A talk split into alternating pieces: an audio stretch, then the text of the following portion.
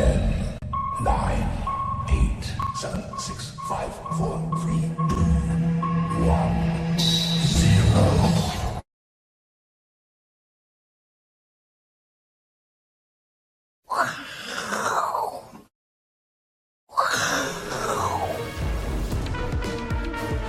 好，各位观众朋友，大家好，今天是我是金钱爆之投资教小贺啊。那今天最重要的事情就是一件事情哦，就是这个半导体的展览哦。那在每次都有这种大型的展览的时候，大家都会觉得说，哎，要看看这些大咖，你看都是大咖哦，包括像应应材，对不对？哦，日月光投控、环球金哦，SEMI 的行销长，大家这几个人排起来哦，真的是对半导体未来的产业哦，呃，有非常大的影响力。所以他们讲什么啊？大家都非常的注意。呃，不过这个大型的展览哦，有什么？有场面化哦，跟真心话，对不对？你要从场面化之中哦，来找出他们的真心话哦，这才是最难的。对，这新闻解读不能只看场面嘛，不能只看表面。就像我们看报纸啊，我们看这个媒体的报道，你不能只看这个呃，它表面上讲的，你要看它实质里面想要表达出什么样的意义。所以呢，我们今天帮大家来解读一下啊，比如说，哎，你在上台上之后，你要这个吧，要一定要到场面不能冷场嘛，对不对？你冷场的话，这个谁要看你的这个展览嘛？那第二个呢，什么？黄金字词公式哦，这个非常有趣哦。你看，一定要先讲一下自己怎么样啊，这个未来的产业状况怎么样，对不对？然后再什么？明年怎么样？未来怎么样？哦，这是每次在致辞的时候大家都会提到的几个重点嘛。那另外的什么哦，不要说政治不正确的话，你总不能在台上说，呃，这个明年半导体看不到什么，看不到这个呃光景，看不到春燕，那这个话怎么能讲，对不对？所以大家都会说，哎，明年不错啊，呃，但是呢，你要从这些，就是我们刚才讲，你要从这些场面话当中去找出里面他们真正的意思。所以，我们来看下一章哦，来，你看哦，然后我们看日月光的这个营运长就提到，对，吴天玉先生提到。半导体产业怎么样？库存短线哦，短线哦，持续修正哦，还在修正哦哦，大家要听出这个里面的意思哦。目前现阶段还在修正库存哦，所以你看到日月光的股价，你看到台积电的股价哦，为什么会这么的弱哦？其实都是有原因的啊。当然啦，他也提到啊，半导体的需求量非常健康。然后你看这个环球晶。啊，这个上面呢，啊，上面这个呃场面话啊，你看下面啊，下半年恐怕还是蛮辛苦的啊。那比较正面的是什么？本季啊，这个大部分的客户这个业绩开始回升。那大家知道，呃，环球晶啊，矽晶圆是整个半导体的最上游啊，最上游的原料材料的供应啊。那他说出这样的话，表示说什么？下游晶圆代工啊。都还在什么？都还在整理啊，都还在修正库存。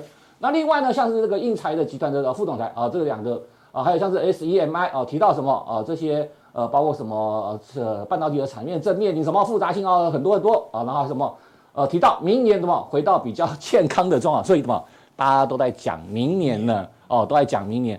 那我们在提到这看到什么？最受关注的啊，AI 创新将带动半导体发展到什么？二零三零年产值突破一兆哦，今年有多少？二零二三年，七年后哦，这个七天后会发生什么事情都不知道。讲到七年后啊，所以整体来看，我们帮大家这个整理一下啊，从这个展览几个大头来讲话，就是目前大家对半导体的这个产业啊，景气还是比较保守的。那当然。呃，库存修正啊、会到最后还是会结束嘛？那我想到明年啊、明年的话呢，应该哦，我们还就好像我在讲场面话一样啊。明年，明年应该就半导体会开始慢慢的复苏啊。所以像现阶段啊，我想对投资朋友来讲，你应该怎么样？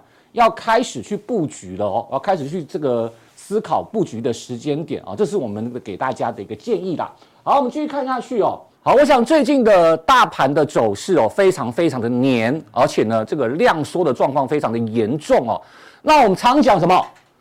量小无大鱼哦，在这种成交量当中啊，不太会有什么大型呃大型股发动啊，所以没有大型股，没有全值股，指数呢就很难怎么样持续的上涨。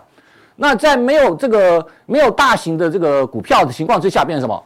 量小无大鱼哦，量小无大鱼，小鱼会跳就好。我们只能现在怎么样？搓啊狼加这搓败 哈，买买抓一点小鱼哦，有点小小的波段哦，赚个这个呃三趴五趴哦，可能你这个地方就要稍微注意一下了哦。那好。现阶段呢，我认为哦，台股呢是做走一个反哦，这个小反弹的一个走势啊，缓步推升的一个走势。但是我要提醒投资朋友，哦，提醒投资朋友，越接近季线哦，季线是这一条橘色的吧？啊，应该算橘色的哦。好险大 K 不在，不然我们两个要争辩这什么颜色啊？橘色的啊，橘色的这一条线啊，越接近季线反弹，越接近季线的时候。投资朋友越要小心，为什么？季线的反压没有那么快一次突破哦，没有那么快一次突破。我记得啊，应该是大概是上一次来上上次了，来这个呃来来上节目的时候有提到，大家记得吗？上一次我们讲什么？在季线这个位置的时候，事不过三，让我们记得这件事情。事不过三，它连续三次跌破季线啊，连续三次测试季线，终究会跌破。啊，所以你在季线这个地方都会出现一点挣扎，哦，都会出现一点挣扎跟这个整理还有纠结。好，第二个逻呃第二个逻辑大家特别注意哦，跌破的什么支撑就会变成压力，所以你现在又要去反攻到季线的位置，它要不要测试？一样，跟这边一样要测试哦，所以它会在这边反复测试，可能也要测试两到三次。所谓事不过三啊，事不过三，所以这个地方一样啊，会要测试。所以你越接近季线的位置的时候，你要稍微做一些停利的动作啊，稍微小心一点。那最近呢，盘势真的很黏，而且呢，我想呃，大部分朋友也都觉得选股难度很高。为什么？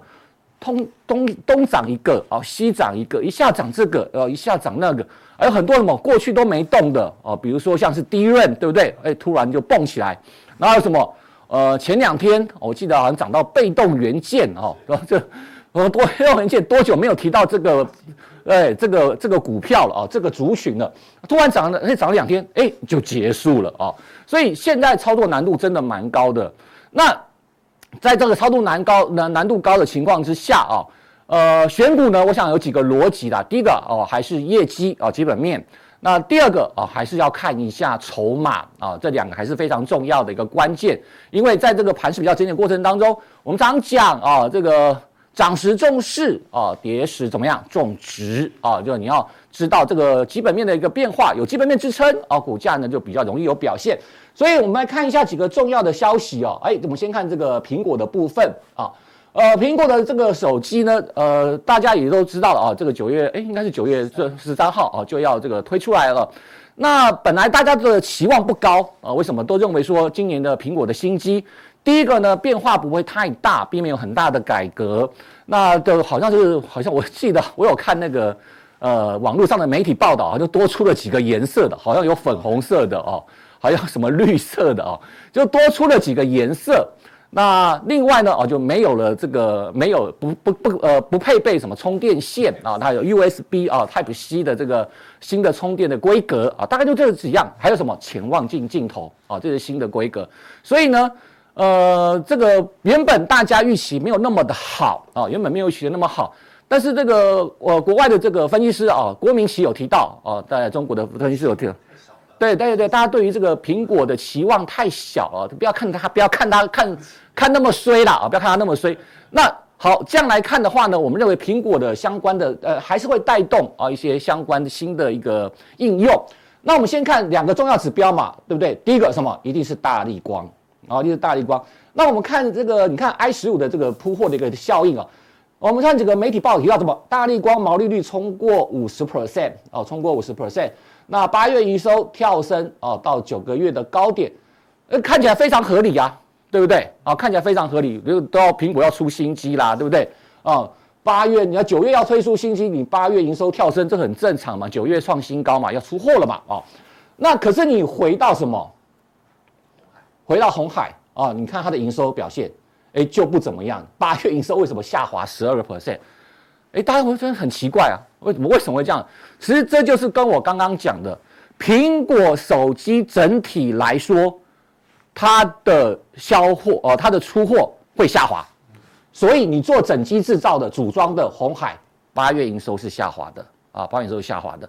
但是最重要，我们刚刚提到几个重要的变革啊，比较重要的变革，最重要什么？潜望镜的镜头，潜望镜的镜头一定比现在镜头更为复杂，所以大立光的毛利率冲破五十 percent 哦，所以这两个来观察，营收会跳升，为什么？因为你毛利率冲高，而且你的这个呃价格一定更贵，那潜望镜的镜头价格一定更贵，那压缩到什么？反倒是压缩到组装的价格。好，我想这个逻辑大家要搞清楚啊，就是我们一开始讲的，怎么看媒体报道啊，看展览不要只看场面话啊，要去分析里面的一些真心话。好，这样这就是八月营收，大家看到苹果的一个这个状况。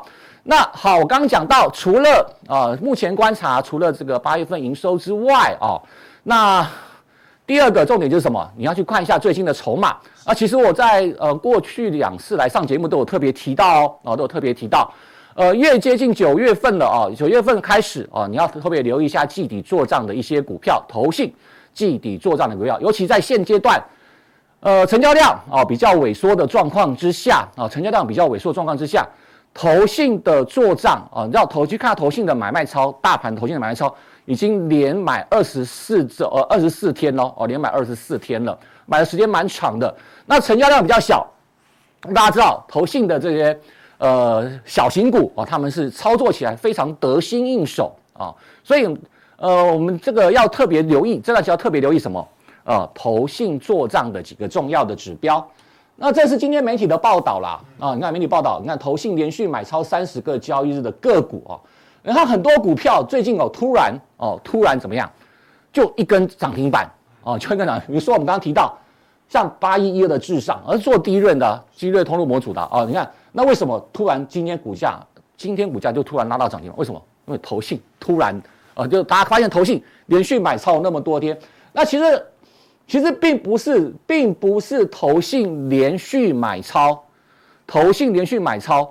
或投信买很多股价就一定会涨哦，啊，这样大家千万不要这么这么简单的认定啊！如果这么简单认定的话，你很容易哦，很容易这个误入陷阱。为什么？我来看几个股票，比如说哦，比如说这个好五八七六的上海商银。如果大家去看上海商银的股价 K 线，你会看股价 K 线，你你知道，你下面放投信哦，你会发现投信买了一头拉股，买了一头拉股啊，买了一头拉股。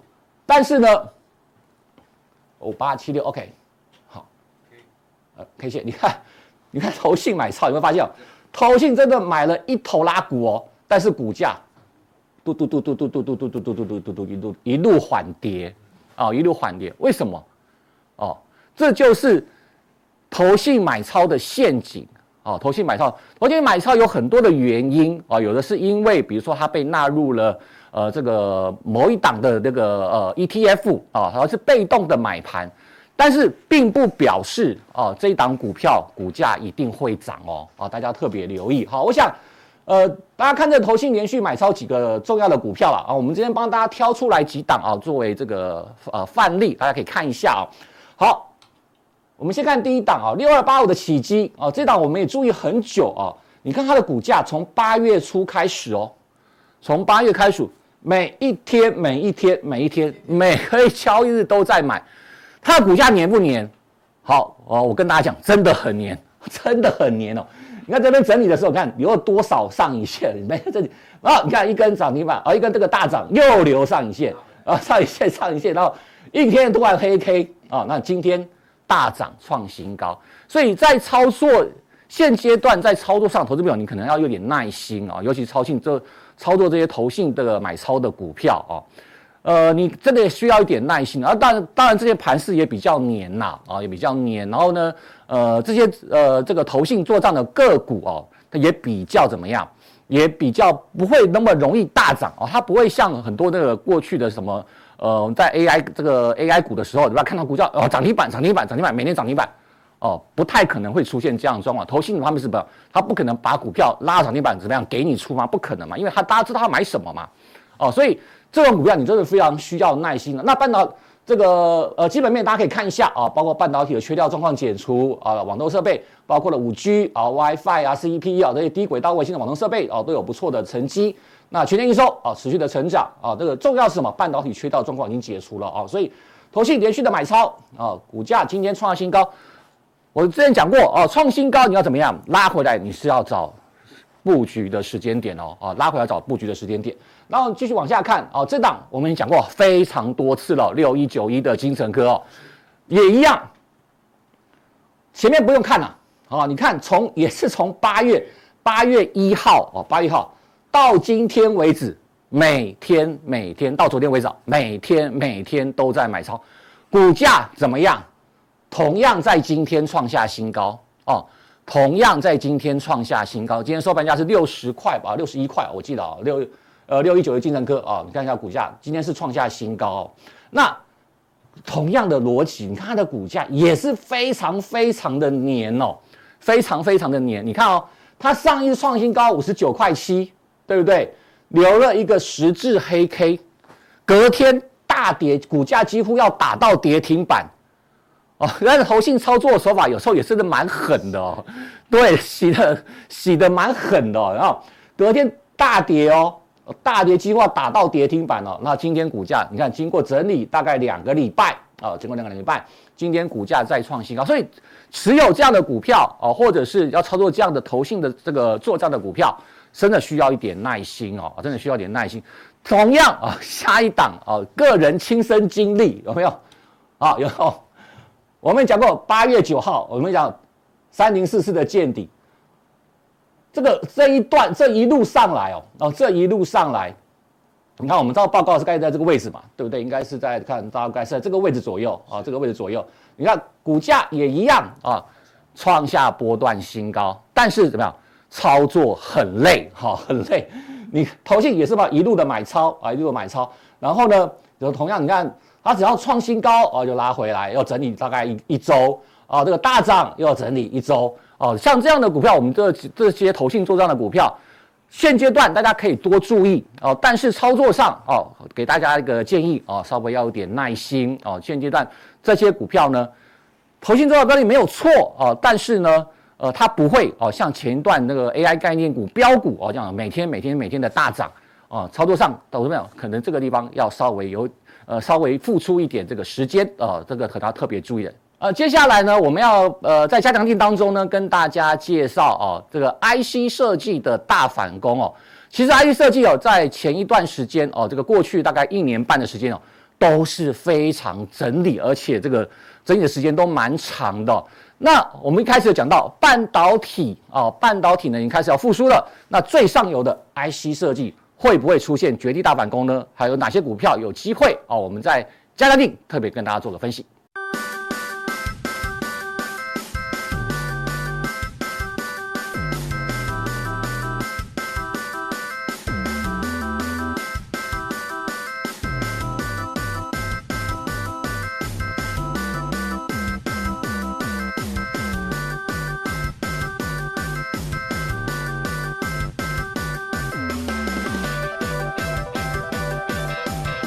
位现场的观众朋友，大家好，我是嘉义的大仁哥。今天来到现场，要跟各位首先讲的哈，不是产业的，是资资金面的问题哈。因为我常常有个公式在复习一下，趋势就是等于资金加心理，对，所以说资金很重要。假如说你没有资金的话，就是什么都不动。所以说我们有看到最近的大盘呢，就是小型股很活泼，然后大型股好像。不大动，重要是资金的问题。为什么台股会发生资金的问题呢？我们通由金管会或者是央行的一个统计资料就可以看到，外资绕跑零两个月净汇出。我们来看到前面呢，今年以来前面都是净汇入的，但是七八月份大量的汇出，哦，总共汇出了五十八点一三美元，哦，这个对。最近来讲的话，七八月份的金额是汇出是算很大的。我们来看一看，那么资金汇出的时候，与其他的亚洲的国家来比的话，台湾算严重吗？答案是很严重哦。我们来看一下外资对亚洲股市买卖超的金额，台湾卖超四十五，这个都是美元哦，四十五点五美元。南韩只有卖出五点七，印度十七，它是买超十十七点三，泰国是卖出四点四，印尼是十三点二。所以说，我们看看统计资料，这一波我们台湾被外资是卖的非常非常的严重哈，当然是跟整个汇率有关。所以说，我们来看美元指数哈，可能是因为美元指数涨的时候就有一些套利的空间，所以说从我们的。台币跑到美元市场去，让美元在高涨的时候赚一赚一些利差哈，这个是一般来讲都是标准的一个操作模式。然后我们来看相关的比较重要的亚洲的币值来看，人民币还是继续本哈，继续本，这个当然是跟国内的经济有关。那么我们来对比亚币跟美元的贬值，跟我们台台湾来比看看。人民币九月以来贬值了零点二五，我们台湾贬值了零点一三，印尼也是贬值了零点二三。所以说，我们很明确的了解说，最近亚洲的一些新兴国家，除了日本以外的货币都是贬的啊。主重要的是因为美元强的关系哈。所以说我今天要跟各位讨论的就是，景气连续衰退啊，加上台股资金大失血。因此呢，我们台股这一段不是有反弹吗？为什么会反弹？反弹到现在的时候会有什么情况呢？当然就是台股的反压会层层加嘛。哈，我们来一张一张来看。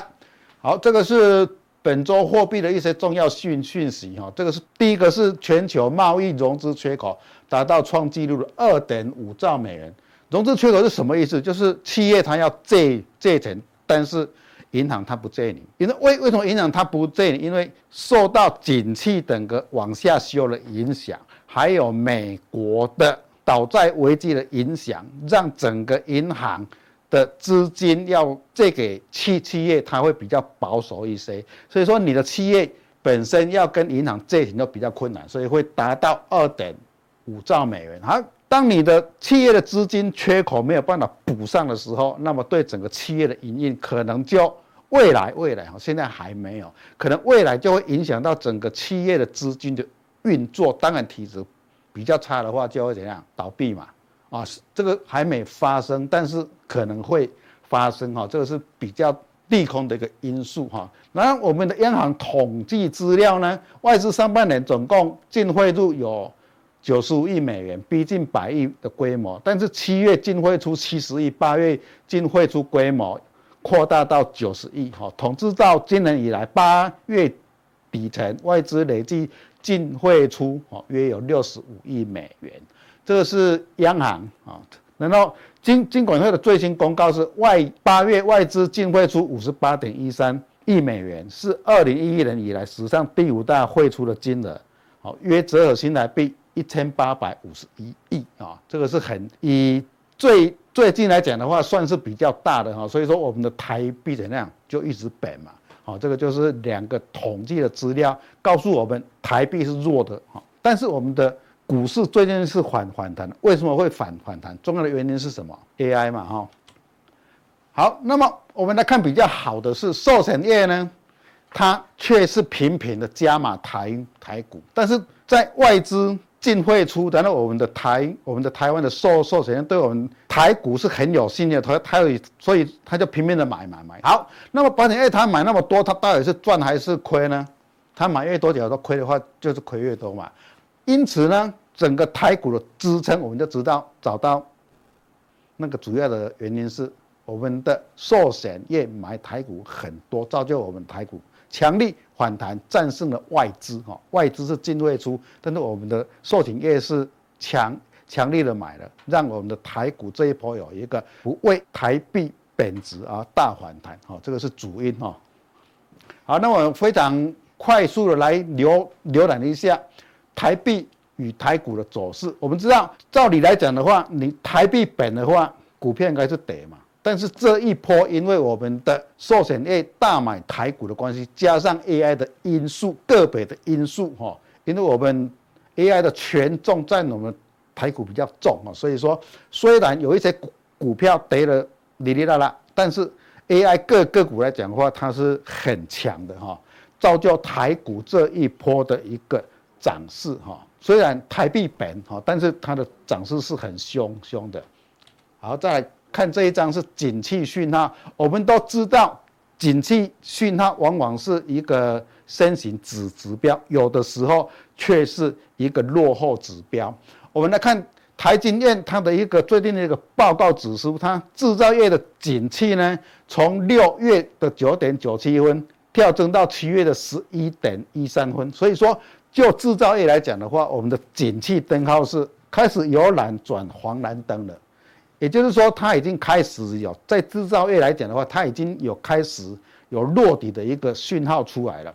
那么它原因是什么呢？是国内制造业因为科技业刚刚讲的是 AI 的关系哈，进入旺季哈所致哈，造造成出口外销订单及生产指标哈都较上个月的回升哈。第二。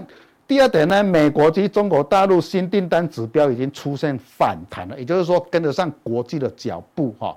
包括经理人表现也较上月回升，带动部分的需求回温哈。但是要提醒一个的是，传产货品哈，就是传统产业的货品，它还是因为全球消费力的偏弱，影响产业供应链库存调整的时间，现在还有库存哈，这个是。台经院的一个研究报报告哈，好，我们来看刚刚是那个产业的灯号，我们来看整个景气的灯号来讲的话，现在还是属于低迷的，也就是衰退的一个蓝灯哈，衰退的蓝灯。但是我们看这个灯号的分数来讲的话，它在今年的二月份就开始落底，虽然是蓝灯，但是它的分数是层层的加上去的，也就是说。表示说，这半年来的话，灯号虽然是蓝灯，但是它是有一个落底讯号的。而且二月份我们都知道，从二月份开始，我们的大盘就是一个在一个高档的一个整理期哈，所以说都是符合我们的整个景气的概况。这张图呢，是我们景气与股市的一的的一个走走势。往往来讲的话，景气好的话，它我们整个股票。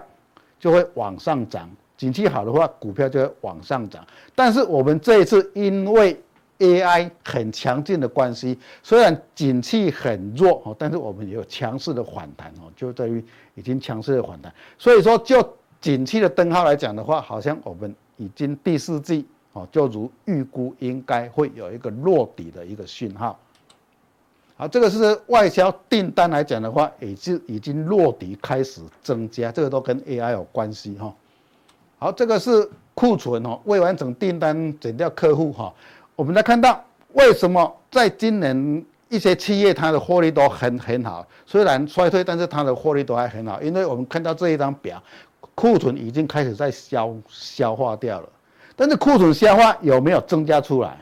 还没有，订单并没有增加。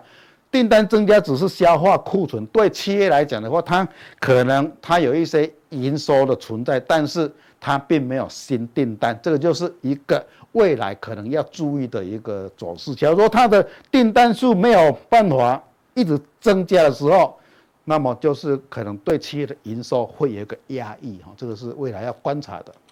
好，我们来看这一张外销订单的地区统统计，我们来看到。美国跟欧洲都是下滑的，为什么下滑？跟疫情有关啊，因为他们本身他们那边也是经济也是在衰退中，所以他们下下滑的。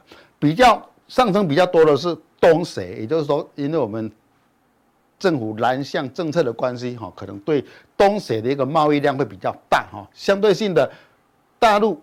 哦，大陆也是有回升哦，但是最平的是因为日本，因为是入超国国家的因素哈，所以说它都是平平的哈。这个是就地区来讲哈，地区来讲东协是最多的哈，它是增加的哈，东协是增增加最多的。好，那么就产业的一个结结构来讲的话，七月份增加最多的就是资讯通信，也就是说 AI 啊，所以说。AI 在七八月份造就我们台股啊，并没有因为台币贬值的关系向上的一个挺升，主要从这个本就知道，出口产业的统计表都知道，AI 产业增加了五十四点一啊，所有的都衰退，只有 AI 产业是增加，而且增加的幅度是五十四点一，相当相当的多哈。因此呢，我们台湾的一些产业，我们来看看，它已经衰退这么多了，是不是有反映到股价上面？好，这一档是台泥哈，我们来看，衰退最多的是矿产，我们就以台泥。来做一个换例的一个教学，它就直接跌破颈线，而且在继续往下的做修正当中，啊，是不是来到这边会止跌呢？不知道啊。但是就我们的整个外销的产业来讲的话，矿产业是衰退最最多的哈，可能跟本身的一个产业结构哈个股也是有关系。好，那么化工也是衰退很多的，我们以东联来做一个范例上的教学，都一样哈。都一样哈，都跟我们产业出口值的统计哈，都算一个正相关哈。它现在来到这个连线有支撑哈，但是这边又是一个压力在哈，这个压力在哈。所以说持有化大化工股的哈，稍微要注意一下哈。橡胶股也是一样哈，呈现空头走势哈。这个是做原料的哈，做原料，所以说它是随着出口产值的衰退哈，它的股价就是。呈现正相关的往下做修正，但是呢有不一样的哈，它也是算是做橡橡胶制制品的正新轮胎，因为它跟汽车产业的一个蓬勃的发发展，它并虽然随着出口的一个修正，但是随着汽车的零组件的一个热络哈，它有一个触底反。反弹好，那么谨慎就是在这边哈，这边就是一个比较大的一个支撑区哈，当然这边就是一个压力区哈，所以说我们就产业跟个股来比对的话，他们的正相关性是非常非常的大的啊。好，刚刚讲的是我们台湾的就整个出口业啊，来跟各位做做一做做一下说明。那么呢，国际的股市现在还是属于以道琼。做一个范例的胶水来讲的话，这边是呈现一个 A 波、B 波反弹哈，这个跟我们的预期都一样哈。这边谨慎要一次过不容易，那么现在来到季线位置，是不是会继续的跌破呢？跌破这边还是一个支撑点哈，支撑点。因此在这个礼拜短期之间，还是应该在这边做一个箱型的的一个整理哈，不会。马上突破也不会马上跌破，应该在这一两个礼拜都做一个小箱型的整理的机会比较大，哈，小箱型的几率比较大，因为也没有太多的利多消息，也没有太多的利空消息，就是平平的哈。那么在纳斯达克哈高科技股方面来讲的话，AI 已经稍微停顿了哈，已经稍稍微停顿了，所以说纳斯达克也随着高科技类股的一个停停顿反弹来到一个。